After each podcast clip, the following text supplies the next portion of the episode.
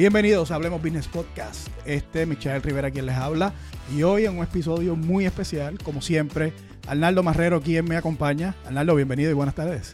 ¿Qué tal, Mike? ¿Cómo estás? Saludos y obviamente saludos a la audiencia que está en casa o en el trabajo o de pronto en el carro escuchándonos. Así que un saludo fuerte y un abrazo para ellos. Gracias, Arnaldo.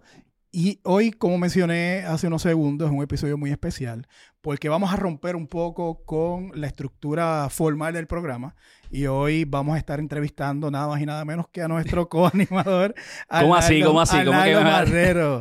Perfecto, dale, me gusta, me gusta. Arnaldo, eh, sé que, como estábamos hablando en el podcast anterior, eh, este camino del emprendimiento está lleno de sorpresas y acaba de pasar también algo contigo muy inesperado. Correcto, dentro de todo esto, en este camino del empresarismo, y sé que nos tienes una sorpresa que va a tener un pequeño impacto en la dinámica del programa, pero eh, nos llena de alegría. Así que no sé si quieras comenzar dándonos esa noticia a, nuestros escuchas y también eh, hablando un poco de eh, qué es lo próximo para ti en este caminar empresarial. Claro, claro que sí, este Mike, y obviamente eh, para que la gente eh, poner un poquito en contexto, ¿no? Este, aunque lo habíamos hablado en el primer episodio, el de cómo nace este, este podcast, el cómo nace eh, la inquietud de, tener este tipo de, de, proyectos, obviamente pues nace porque teníamos ¿no? esa inquietud de querer hablar de, empresarismo, ¿no? Y obviamente pues dentro de mis expectativas como profesional de las comunicaciones, pues eh, estaba la creación de una compañía de producción de podcast. Ya había hecho trabajos anteriormente y por eso es que nace también este eh, Hablemos Business Podcast. Pero la noticia eh, tiene que ver también con otras facetas que hago dentro de del mundo de las comunicaciones. Y es que tuve la, la dicha de recibir una oferta de trabajo de parte de la productora EMG Media, que es la casa productora que va a estar este, produciendo los partidos eh, de la Major League Soccer, de la MLS. Eh, para Apple TV. Así que, que, nada, este, seguramente eh, estaré viajando bastante tiempo durante varios fines de semana para ir a producir partidos de fútbol. Y para nuestros escuchas, ¿no? Estos viajes y, algo que no saben detrás de, de, bambalinas, ¿no? De nuestro programa, es que nosotros buscamos la manera de grabar eh, estos episodios durante el fin de semana. Así que dicho eso, es muy probable que la participación de Arnaldo de ahora en adelante en Hablemos Business sea un poco más limitada frente a cámaras. Sin embargo, Arnaldo va a continuar trabajando con nosotros en toda la parte de producción, dirección y edición del programa.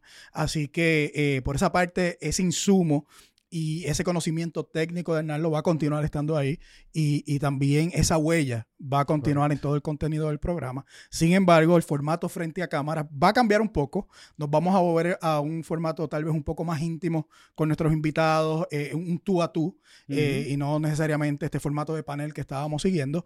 Eh, sin embargo, Arnaldo va a continuar trabajando con nosotros. Correcto, correcto. Cada vez que tenga la oportunidad va a estar frente a cámara y va a continuar ayudándonos a desarrollar este contenido que eh, estamos trabajando para ustedes. Pero no quiero eh, dejar pasar la oportunidad, antes de que eh, comiences con tus viajes, de hablar de tu experiencia, ¿no? Y cómo Arnaldo llega a los medios de comunicación, cómo Arnaldo entonces tiene esta inquietud de crear una compañía de producción que ya tiene sus primeros clientes, y no cualquier cliente, clientes de envergadura, y también clientes de la pasión que tiene Arnaldo por el fútbol soccer. Así que, Arnaldo, ¿cómo comienzas en los medios de comunicación y cómo llegas a, este eh, plano, ¿no? Eh, un poco más frente a cámaras y todo lo demás. ¿Qué nos puedes hablar de cómo fueron tus inicios en, los medios de comunicación? Bueno, mis inicios fueron básicamente este, en mi casa con un micrófono intentando cambiarle la voz, este, haciendo personajes. este, yo tenía siempre la ilusión de, de ser esto, de doblar películas, de doblar este, esta gente que hace, ¿verdad? las películas, las series. Y, esa pasión eh, se fue mezclando con, mi parte deportiva, que, siempre tuve de niño, mi formación deportiva, especialmente con, el, el, béisbol, este, con el voleibol. Pero ningún otro deporte me engatusó tanto, me enamoró tanto como el fútbol, ¿no? Entonces, este, no tuve la oportunidad de practicar fútbol porque lo descubrí ya a los 15, 16 años y esa edad ya es imposible este, tú buscar una carrera, exacto, una carrera profesional, porque la realidad es que se necesita una técnica que se enseña de niño. Eh, entonces me, me seguí, juga- seguí jugando voleibol en la universidad, pero hacía mis otras cosas este, con, con el fútbol. Empecé narrando partidos de, de Fútbol Live, que es la liga universitaria en Puerto Rico. Y por ahí me fui eh, involucrando este, con los Puerto Rico Islanders, que estaban en aquel entonces, era el, el club profesional de fútbol en Puerto Rico. Y decidí ir a estudiar eh, radio, producción radial, esto, y me fui a la Universidad Interamericana Recinto de Bayamón. Eh, y, No comen- sorpresa. Yo, y comencé, siendo de Puerto Rico, hubiese pensado que tal vez estudiaste en, en Sagrado, ¿no? Para los que no son de Puerto Rico, eh, la isla de Puerto Rico tiene una de las universidades que se especializan en temas de medio de comunicación y es el Sagrado Corazón. correcto. Así que eh, hubiese pensado, ¿no? Que, que tal vez allá fue que estuviste cursando tus estudios universitarios, pero entonces estudiaste en la Inter. Correcto, estudié en la Inter, este, producción para medios. Esto, mi intención siempre fue primero la radio. Ya. De hecho, e- es, mi, mi, mi gran fortaleza, ¿no? La producción de imágenes de programa, este, de hacer parodias, de hacer otro tipo de, de producciones que no he tenido la oportunidad hasta el momento de hacerlo, pero espero en algún momento hacerlo. Aunque eso ya se ha ido transformando un poco en lo que es esto, ¿no? Lo Ah, que son los podcasts y lo que son este, este tipo de formatos. Eh, y así fue que fui eh, creciendo dentro de los medios de eh, Puerto Rico porque justo hablaba con una profesora que era la directora del departamento eh, en aquel entonces, Ruth Hernández, yo le decía, yo quiero más práctica porque se me está quedando pequeño y a su vez yo hacía también eh, los partidos de los Puerto Rico Islanders, los narraba. Entonces, esto, pues de alguna manera u otra, ya quería seguir buscando más oportunidades y ella me abre la posibilidad de entrar a la Radio Isla 1320 como un tipo de pasantía, ¿no? Este, y bueno, y como todo, comencé sin cobrar un duro, sin cobrar un dólar, eh, iba a hacer práctica. Eh, entonces, Y qué interesante que, que menciones Radio Isla, porque nuevamente, para los que no conocen eh, los medios en, en la isla de Puerto Rico, Radio Isla es eh, una emisora principalmente de noticias y viene de un trasfondo de deporte. ¿Cómo, Correcto. ¿Cómo fue ese cambio? Pues, pues mira, no, no fue tan difícil porque a mí siempre me ha gustado la política, este, siempre me ha gustado el hard news, esto, pero eh, pasé por malas experiencias Eh, en ese ámbito y siempre me decantaba en algún momento, en la, eh, eh, había un punto donde siempre prefería el deporte. porque yo llegaba a mi casa y no veía el periódico, yo quería ver un partido de fútbol o quería este, ver una cartelera de boxeo o algo así por el estilo. eh, y siempre me fui encantando por el fútbol. Y obviamente por tener también el roce de los Puerto Rico Islanders, de poder ir a los entrenamientos, de poder estar ahí en los partidos, la- los partidos grandes de Conca Champions, cuando los Islanders eran un equipo reconocido en, en- en la isla y a nivel del Caribe. La. Entonces, cor- correcto. Entonces, pues por ahí fui, fue eh, llenándose esa, ese vacío, ¿no? Vamos a decirlo así. Y Radio Isla 1320 yo le presento una propuesta de hacer un programa de fútbol. Eh, no había ningún programa de fútbol. eh, hab- sí habían programas de deportes, pero no especializado en, en- en fútbol. En fútbol. Y así fue que nació Minuto 90 Radio. Y Minuto 90 Radio fue el único programa de fútbol por cinco años en la radio puertorriqueña. Wow.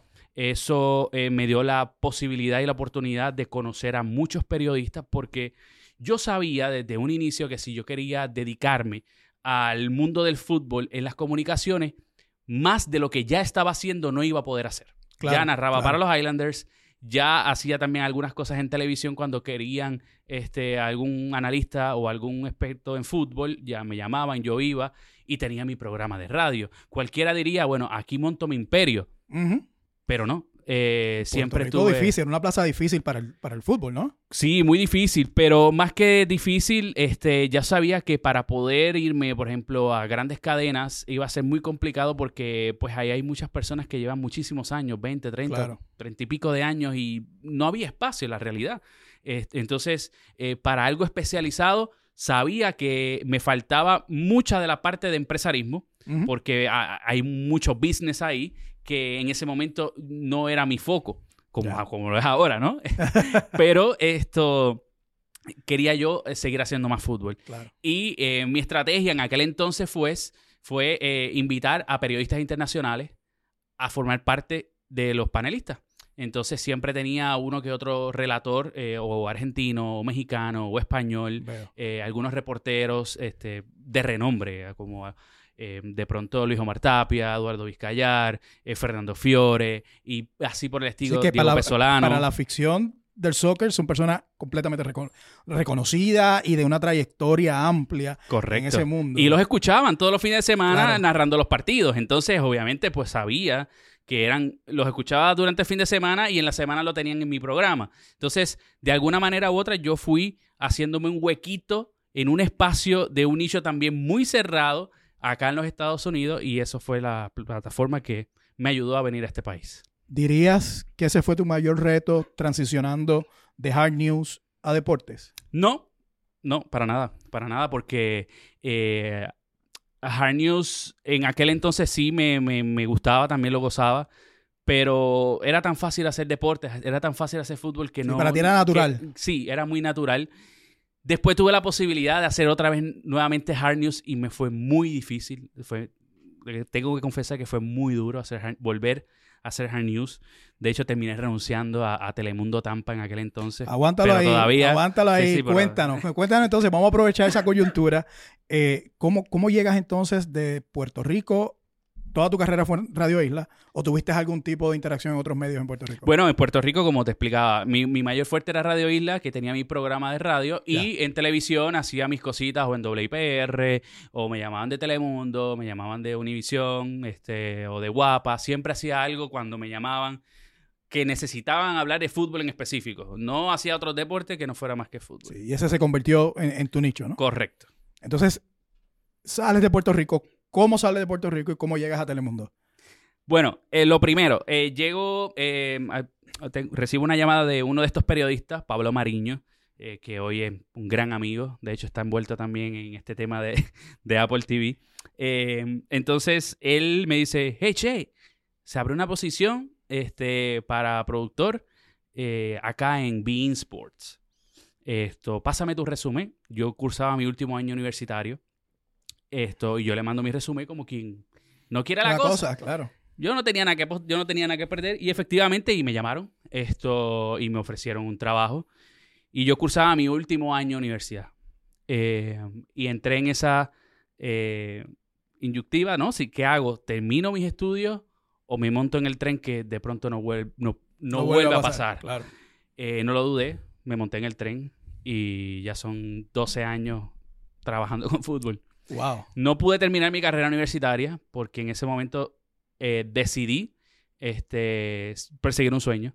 Claro. Eh, entonces ya yo me sentía que tenía todo. eh, ya había trabajado en los medios, tenía mi programa de fútbol, hacía lo que mis compañeros no hacían. Tuve esa oportunidad porque mucha gente estudia y no tiene la oportunidad ni siquiera los contactos para poder hacer, de- exacto, desempeñarse y terminan, y mucho pasa, pasa mucho en las comunicaciones, estudian comunicaciones y terminan trabajando en otra cosa porque no se les da la oportunidad, pero la oportunidad a veces hay que hacerla. Y hay que buscarla, ¿no? Y, muchas veces llega tocando la puerta y si no te montas en ese tren, como dijiste eh, hace unos segundos, no vuelve a pasar.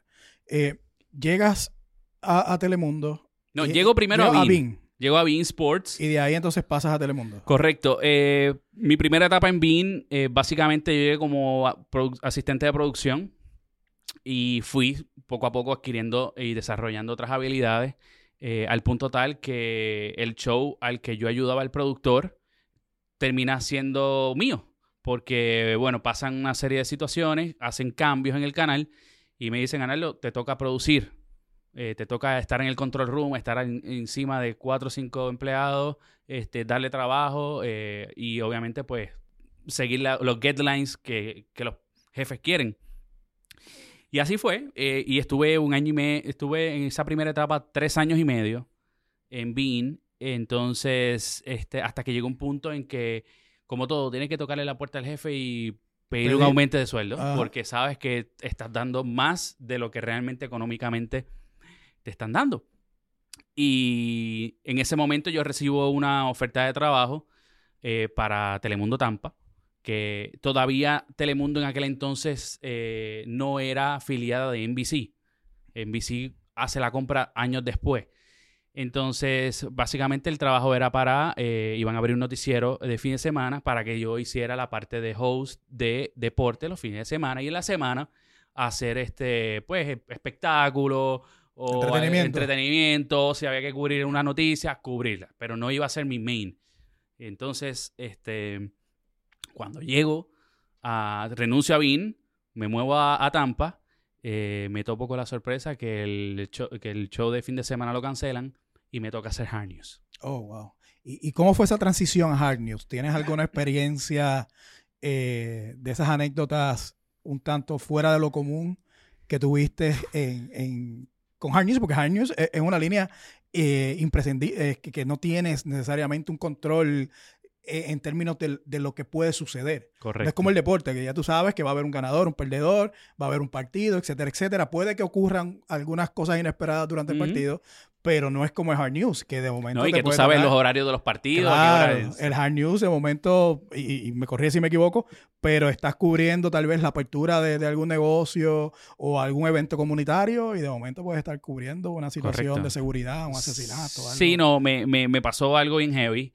eh, algo que no se lo deseo a nadie. Eh, desde de ese momento entendí realmente el problema de racismo que tiene lamentablemente este país. Eh, y me tocó vivirlo. Heavy. Eh, me mandan una carta, mandan una carta al canal, una, una oyente o una televidente, de, recibe eh, en su casa, en una piedra, envuelta en un papel, una invitación para eh, pertenecer a algo así como el Ku Klux Klan, ¿no? Y obviamente pues tenía la bandera nazi, este, Wow. eh, la bandera confederada, te- o sea, había unos ciertos Sí, sí, elementos. símbolos de, supremacía blanca, ¿no? Correcto. Eh, y me mandan, me asignan a eso. Me dice, necesito que vayas a X condado eh, y vayas y este, averigües qué está pasando. Pues como saben, mi cara no es nada de... Yo parezco, no sé, o me- Sí, unos sí. me dicen árabe, otros me dicen Sí, sí, hindú. digamos que eh, tienes un rostro internacional. eh, sí, sí. Sí.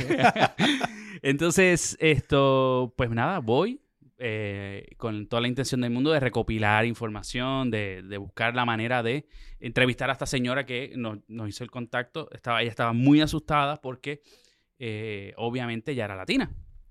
Y, y que en, en su barrio estuviera pasando eso, pues le llamó la atención.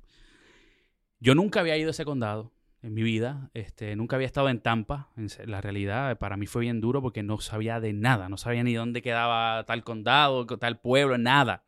Me tocó currármela duro. Y fui a ese lugar, bajo mi cámara. Yo hacía todo. O sea, llevaba mi cámara, mi trípode, grababa, yo mismo me grababa solo, no tenía nadie que me ayudara. One man band. Eh, Correcto, después tenía que llegar a la, a la estación, editar la pieza y que saliera al aire. Entonces, cuando llego al punto, empiezan, eh, em- bajo una cámara, eh, empiezo a grabar porque veo una casa que tiene la bandera confederada. Yo digo, pues, de pronto es aquí. Debe ser aquí. Sí, y era una casa media abandonada, este, así como que media hippie. eh, y, y nada, me paro, vamos a decir así, a una cierta distancia, tampoco tan al frente. Y cuando yo le doy zoom a la cámara, yo veo a este hombre frente a la puerta con un rifle, Mira. eh, así, como quien nadie quiere la cosa. Esto, y de momento empiezan a, a pasarme por el lado muchas pickups de mucha gente a como tratar de intimidar. Y algunas de ellas sacaron pistolas, sacaron armas. eh, y yo, con mi, mi paciencia, grabé lo que pude, eh, recogí y me fui. Eh, en ese momento yo sentía que mi vida estaba en peligro y ningún reportaje iba a estar por encima de, de- de mi vida, la Claro. realidad. Aunque muchos periodistas mueren por la profesión, yo estaba haciendo un trabajo que no era lo que me Lo que apasionaba. te apasionaba. Entonces, eh, me voy a otro lugar, termino de hacer el piso, grabo a la señora eh, y llego al canal eh, bien asustado. De hecho, me tuvieron que ayudar a terminar la pieza porque yo no podía terminar la pieza.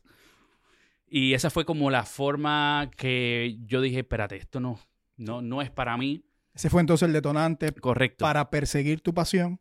Pues mira, fueron una serie de circunstancias porque eh, yo termino renunciando. eh, no, no por eso, yo termino renunciando por unos incumplimientos. Eh, primero había sido que habían cancelado el programa, luego había sido un dinero que se me había prometido y no se me había prometido. Entonces, la realidad es que la empresa estaba pasando por unas situaciones difíciles. De hecho, ellos terminan eh, siendo vendidos o comprados, mejor dicho, Sí, por, NBC. que fue lo que- Entonces, ¿qué pasa? Que, bueno, pues, a todas estas estamos en el país de las demandas y no, y todo el mundo me decía, no, demanda, demanda, y hasta que tuve un buen consejo de un jefe, que era mi ex jefe eh, en aquel entonces de Bean, y me dice, no demandes, porque va a pasar esto, NBC va a coger esa compañía, y si tú los demandas, vas terminando... Claro, te terminar, quema, te quema. Correcto, Sí, terminar eh, eh, demandando a NBC. So, no tiene, por 3 mil, 4 mil dólares, te vas a quemar tu carrera, no lo hagas. Claro. Y efectivamente no lo hice, eh, aunque tenía todas las de ganar, seguramente. Eh, y asimismo eh, me quedé sin trabajo y como muchos en este país, me tocó empezar a hacer Uber. Me acabo de enterar en ese momento que mi esposa está embarazada de mi primer hijo. Wow. Y este y mi ex jefe me llama y me dice, Arnaldo, te acabo de ver en un reportaje, la estás pasando bien, ve- veo que estás haciendo un buen trabajo. Y yo, "Pues, acabo de renunciar. Eh, ¿Cómo así? Sí, sí, acabo de renunciar, me pasó esto, esto y esto. Y me dice, oye, justo se fue un productor y esa plaza está disponible. ¿Te quieres volver? ¿Y esa plaza era de deporte? Esa plaza era para eh, deportes, pero más que deportes ya no era fútbol, era tenis. Y estuve produciendo tenis, la WTA, que es el tenis femenino, Claro. por un año y medio. En mi, en mi segundo regreso, en mi, en regreso a BIN. estuve año y medio haciendo este tenis eh, femenino, creando contenido y produciendo los partidos. Y de ahí vuelvo otra vez al tema de los shows de televisión en, en, en BIN. Tú me habías mencionado en algún momento que tuviste cierta experiencia con el eh, Club de Fútbol de Dallas. ¿Cómo llegas a esa experiencia con el Club de Fútbol de Dallas y cómo inicias nuevamente en esta carrera de montar tu propia compañía y, y te pica ¿no? E- e- Ese, eh, esa curiosidad por el empresarismo? ¿Cómo, ¿Cómo unes esas dos cosas? Bueno, la realidad es que eh, mi experiencia con el FC Dallas no fue tanto con el, con el club como tal, sino más bien con afiliadas. Este, el FC Dallas como club tiene eh, muchas eh, afiliadas pequeñas para captación. Entonces, captación de talentos y están regados por, por muchas partes del mundo. Y en Puerto Rico, este, pues tienen una eh, afiliada eh, al FC Dallas de- en Puerto Rico. Entonces, a través de los contactos que tengo dentro del mundo del fútbol, empiezo yo a hacerles algunas cositas de edición de video, de este, a promoverle algo para yo de- también de alguna manera empezar a, a- a- a voltearme el fútbol. Y esto, y básicamente me pasaron unos contactos, pero no pasó absolutamente nada con el FC Dallas. Hasta hace poco que acabo de recibir una llamadita, pero Eso, pronto, pero, pronto. pero, pero eh, ahí está en, en- en observación porque no me puedo meter en muchas cosas a la vez. claro. Esto, y, y nada, eh, armo la compañía eh, de producción que es AMG Media LLC y empiezo a producirle podcast a diferentes personas. Entonces empiezo a armar mi marca personal. Este, hice mi página web y entonces empecé a dar unos cursos de podcast, empezar algunos cursos de edición. Y por ahí fue que me empezó a, este, a picar la parte del empresarismo. Porque como sabemos, todo eh, ha cambiado en el mundo de la- con las redes sociales y toda esta vaina. Hasta que llegó un punto en donde se viene el Mundial de Qatar. Eh, y entonces, este, eh, yo con mis otros contactos hago un, un acercamiento al Diario Metro de Puerto Rico y esto producimos un programa, 20 fueron 22 programas eh, del Mundial con reporteros directamente desde Qatar. Fuimos el único medio en todo Puerto Rico con reporteros en el Mundial. Eso no lo tuvo nadie más que nosotros. Este, conseguimos algunos sponsors y así fue que este, me mantuve en esa onda Relevante. nuevamente del fútbol y eso fue lo que finalmente me terminó ayudando para llegar a tener la oferta que como tengo carta de presentación, ¿no? A- a como, estos exacto, proyectos. como la carta de presentación más reciente a Apple TV este, para, para ahora producir partidos de fútbol. Analdo, sumamente interesante toda esta experiencia. Eh, ¿Qué tal si hacemos ahora la pausa Sí, sí, claro. y cuando regresemos dialogamos un poco sobre tus planes futuros y qué papel ha jugado las redes sociales en tu carrera. Porque yo creo que también hay algo ahí muy importante que podemos estar hablando para nuestros escuchas que tal vez quieran seguir tus pasos. Así que vamos a la pausa y regresamos. Hablemos business.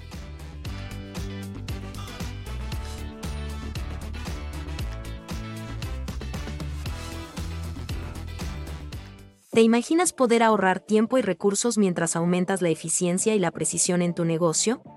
La automatización robótica de procesos hace esto posible. Con esta tecnología de vanguardia, puedes programar robots para realizar tareas repetitivas y aburridas, como la entrada de datos, la facturación y el procesamiento de pagos, sin necesidad de intervención humana. Esto no solo libera a tus empleados de tareas tediosas, sino que también reduce el riesgo de errores y mejora la calidad de tu trabajo. Además, los robots pueden trabajar las 24 horas del día, 7 días a la semana, lo que aumenta la velocidad de tus procesos y te permite hacer más en menos tiempo. No esperes más para mejorar tu negocio.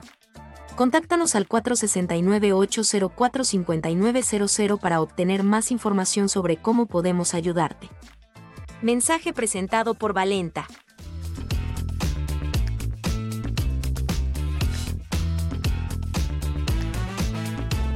Regresamos, hablemos Business Podcasts. Eh, hoy continuamos conversando con Hernando Marrero. ¿Cómo? Y, eh, y sus experiencias en eh, este mundo de los medios, ¿no? Arnaldo, antes de la pausa, quería eh, continuar la conversación proyectándonos ya un poco hacia futuro. ¿Cuáles son tus próximos planes? Sabemos que tienes las manos llenas con esta oportunidad con el MLS y con Apple. Mencionaste y diste una pista de posibles proyectos también con el eh, fútbol, eh, con, El FC Dallas Dallas. Club- FC de Dallas. Pero, ¿cuáles son tus aspiraciones? Eh, ¿qué, qué, cuál sería, si tuvieras la oportunidad de trabajar en algún proyecto de ensueño, cuál sería ese proyecto? Yo creo que eh, el proyecto mío de ensueño es crear un, un medio. Crear un medio en donde yo pueda tener programación, en donde yo pueda de alguna manera u otra eh, capitalizar eh, y, por supuesto, eh, crear estudios. Mm, voy con, con esa visión, esto, de crear estudios, de crear un mercado como, como este. Básicamente la realidad, nosotros estamos rentando unos espacios para, para hacer este tipo de programas y me parece que, que es una muy buena alternativa de negocio, pero sumándole el plus, obviamente por mis años de experiencia, de crear una cierta programación. Valor eh, añadido. Exactamente, donde los posibles clientes eh, puedan estar dentro de- también de esa plataforma y también de alguna manera u otra con los contactos que tengo dentro de los OTT, que son estas aplicaciones, ¿no? Como Tubi, como Fubo, como otro tipo de, pues, de aplicaciones que, que también tienen contenido que, y que se pasan buscando contenido, pueda servir como plataforma para eh, captar ese tipo de, de contenido. Has desarrollado tu carrera principalmente entre Puerto Rico y Estados Unidos. ¿Te Correcto. perfilas cruzando fronteras hacia Latinoamérica? Eh, no lo he visualizado hasta el momento. Esto, yo creo que ya estamos en una etapa donde eh, no existen fronteras. O sea, se puede trabajar de cualquier parte del mundo, se puede crear contenido de cualquier parte del Claro, mundo. pero siempre tienes que tener ¿no? E- ese enfoque para los diferentes mercados, ¿sabes? Claro, claro, claro, pero a, a eso va dependiendo, ¿no? El, proyecto que, que- que se pueda realizar. Eh, yo no le cierro las puertas a nada en la vida. ¿Ok? Este, así que si se presenta esa oportunidad en algún momento, pues la, valor- la valoraré y miraré si es efectivo. Esto, y si de alguna manera u otra, pues se puede aportar a la sociedad, que al final del día eso es lo que uno siempre intenta, ¿no? Definitivo, definitivo. Ahora hablemos de redes sociales.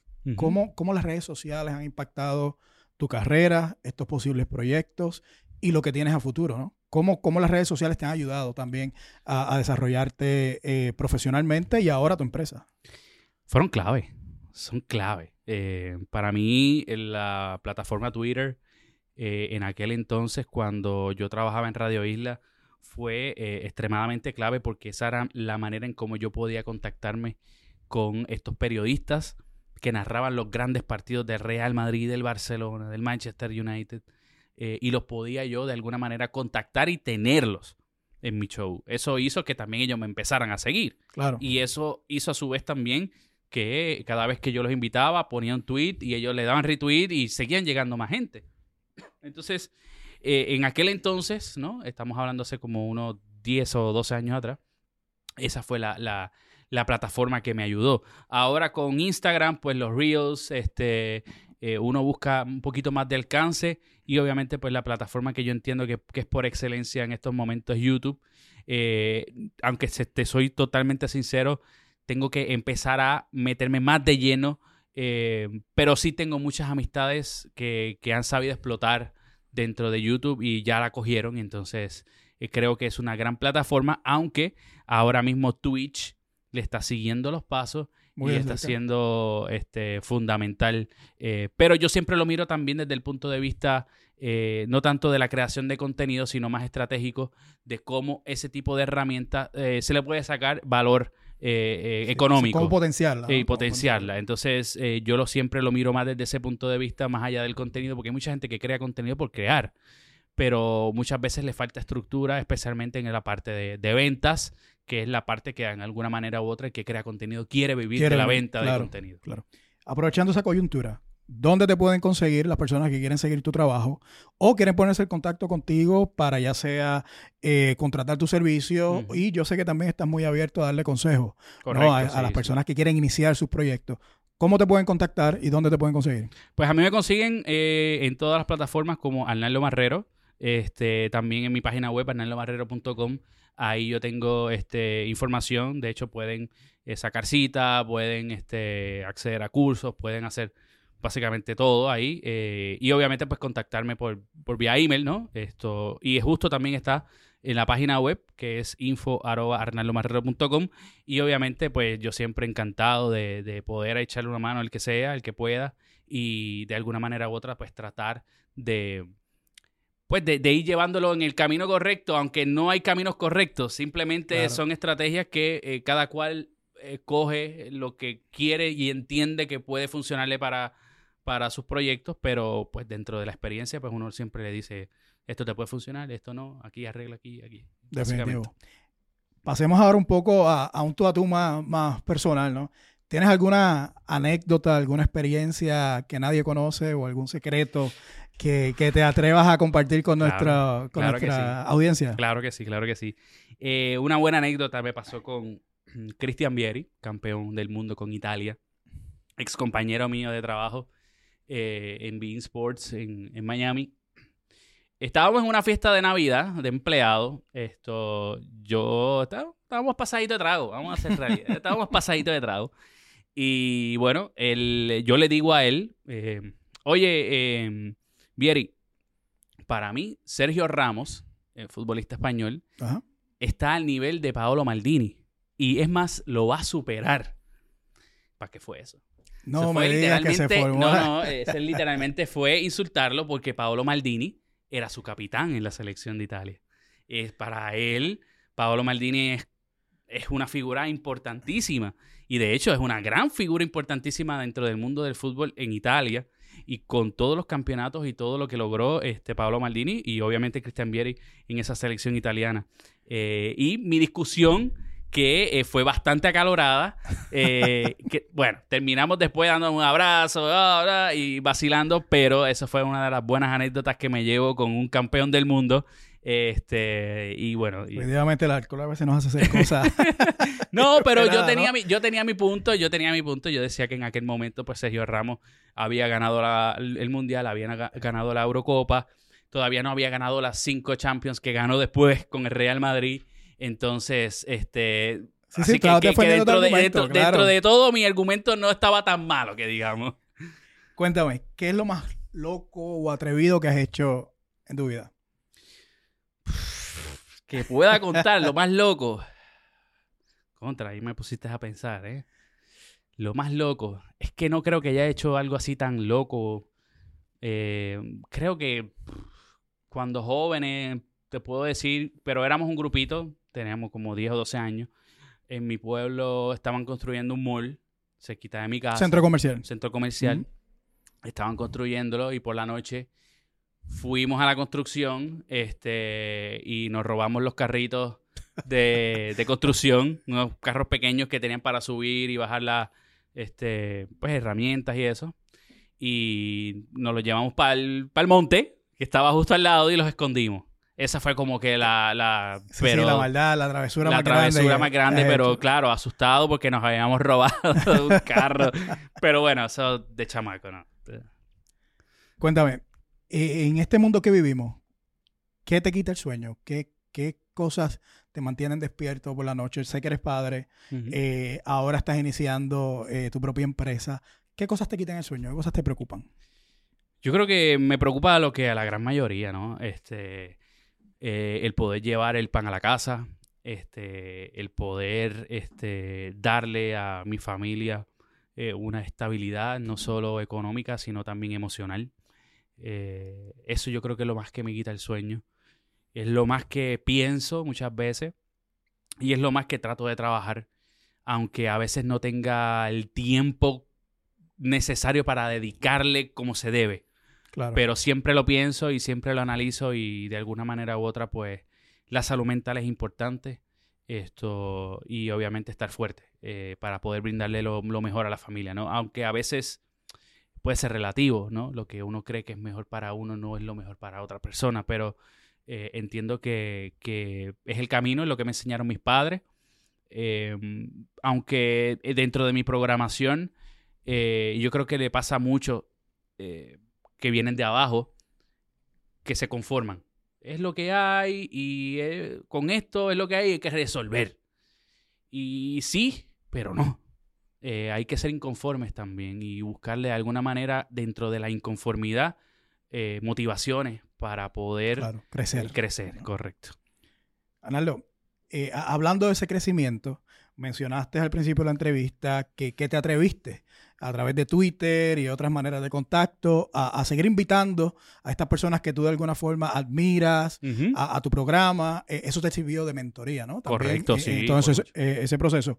Te pregunto, ¿qué líderes admiras? Y, o, o si hay un líder que sobresalga sobre los demás, ¿quiénes son esas personas que tú admiras y que son tal vez tu modelo a seguir eh, en este transcurrir por la vida, ¿no? Eh, yo creo que, que son personas no, no muy reconocidas, este, eh, más que todo porque pues, van vinculadas ¿no? a, a- a- lo que yo de alguna manera u otra voy encontrándome con el camino. Yo recuerdo eh, de esas primeras veces que, que me tocó trabajar en BIN, que a Eduardo Vizcayar, eh, Don Vizca, un, un comentarista muy famoso, argentino, eh, ya yo lo había invitado a mi programa, pero nunca lo había visto de frente. Para mí fue bastante como, ok, lo tengo ya de frente. Y en esas primeras conversaciones, eh, él me dio un gran consejo. Eh, y es el consejo que le doy a todo el mundo que quiere iniciar dentro del mundo del fútbol. Me dio un diccionario de sinónimos.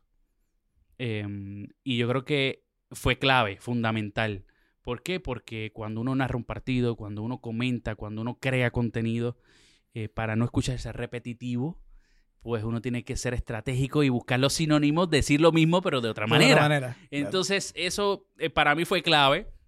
Y tengo otro eh, que yo digo que es mi gran mentor. De hecho, fue la persona que me trajo a este país, que me abrió la primera posibilidad de trabajar en BIN, que es Pablo Mariño, y que me ayudó también en esta nueva aventura con Apple TV, porque justo él está como comentarista de fútbol también en, en Apple TV. Eh, y obviamente, pues para mí, lo que es en la parte de la te- determinación, el eh, no desenfocarse y en seguir insistiendo, eh, creo que eso me ayudó bastante, no solo para llegar a BIN, sino también para lograr de alguna manera involucrarme en este proyecto de, de la MLS. Caramba, súper interesante, Narlo. Y, y a nombre de Hablemos Business y del mío personal y de mi familia, sabes que te tenemos un aprecio increíble. Hemos logrado hacer una amistad, Correcto. tanto entre tú y yo, en lo profesional y, y fuera de, de cámara, y de nuestras familias, ¿no? Eh, Correcto. tu, tu señora esposa y mi señora esposa son, son, son amigas. Yo creo que a veces hasta hablan más por las redes sociales que, que tú y yo. nosotros mismos, sí, sí, Exacto, a veces tú y yo nos vemos el fin de semana para grabar. Pero eh, un pequeño detalle de parte de tanto la familia y de la producción de Hablemos Business. Eh, Contra. un detallito, no es para que te pongas a pelear ahora con, con otros narradores, Con pero eh, un detalle, un pequeño detalle de, de apreciación y admiración. eh, nuestros mejores deseos eh, en este nuevo caminar, en esta aventura, que si no es un adiós, porque definitivamente No, vamos no, a continuar no. trabajando. No, no, para nada, Tampoco para que nada. parezca eh, eh, despedida. No, Eh, simplemente no, una apreciación y, y- y deseos de, de buena suerte y de éxito en este nuevo caminar. Así que Gracias, gracias. Gracias, ¿no? Y definitivo, y obviamente estaré subiendo contenido también en las redes, especialmente en Instagram, este, de los estadios. Me, me- me emociona mucho eh, este nuevo proyecto porque es algo un poquito fuera de lo normal y lo común de lo que yo hacía, porque si bien es cierto, yo eh, producía más eh, show de televisión que, cubri- que cubrir partidos, pero el, el hecho de ir a los partidos, de ir a los estadios, de producir dentro de un estadio de fútbol, pues, pues me ilusiona porque es, y Sí, sí, no es normal. dentro de la acción. Exacto, dentro de la acción, dentro que de la acción te y da una dimensión completamente diferente a lo que has hecho Correcto. hasta Y, ahora. y obviamente voy a estar viajando a muchos de los estadios que van a ser mundialistas para la próxima Copa del Mundo que se juega en este país. En, No, en- y conociéndote debes estar como niño en Navidad, ¿no? claro, Abriéndose, totalmente. eh, ese regalo de estar ahí donde está la acción, con, cerca de los jugadores, cerca de- del deporte que tanto amas. Así que felicidades. Como habíamos hablado con otros eh, invitados que hemos tenido en este programa, muy pocas personas tienen la dicha de dedicarse a hacer lo que les apasiona. Definitivo. Y te felicito porque has logrado eh, eh, conseguir ese santo grial. Y oye, tu carrera. y oye, y, y hay algo que sí me gustaría recalcarle a las personas, eh, porque uno eh, siempre busca trabajar en lo que le apasiona, ¿no? Pero hay momentos en la vida que te toca hacer de cualquier cosa para poder sobrevivir. Esto, yo, agraciadamente, son, ha sido pocas las oportunidades que he tenido en ese sentido. Siempre he estado enfocado en buscar algo que me guste. Y de hecho, eh, sigo trabajando de lunes a viernes en un canal de televisión, pero desde otra parte, ¿no? Desde la parte de postproducción, edición, creación de promociones, fuera del deporte. Ya. Pero de alguna manera u otra siempre busco ese, ese volver al fútbol, de alguna manera u otra. El Mundial de Qatar 2022 me enseñó o me reafirmó cuánto me apasiona lo que hago y que no debo dejar de hacerlo porque la vida me presentó otra cosa, sino más bien me presentó esta otra cosa, pero añade siempre lo que te apasiona. Como siempre hemos dicho, la vida se trata de jugar un juego, de ganar, ganar. Y buscar la manera de hacerlo posible. Arnaldo, Definitivo. nuevamente gracias. Hablemos business. Hablemos business.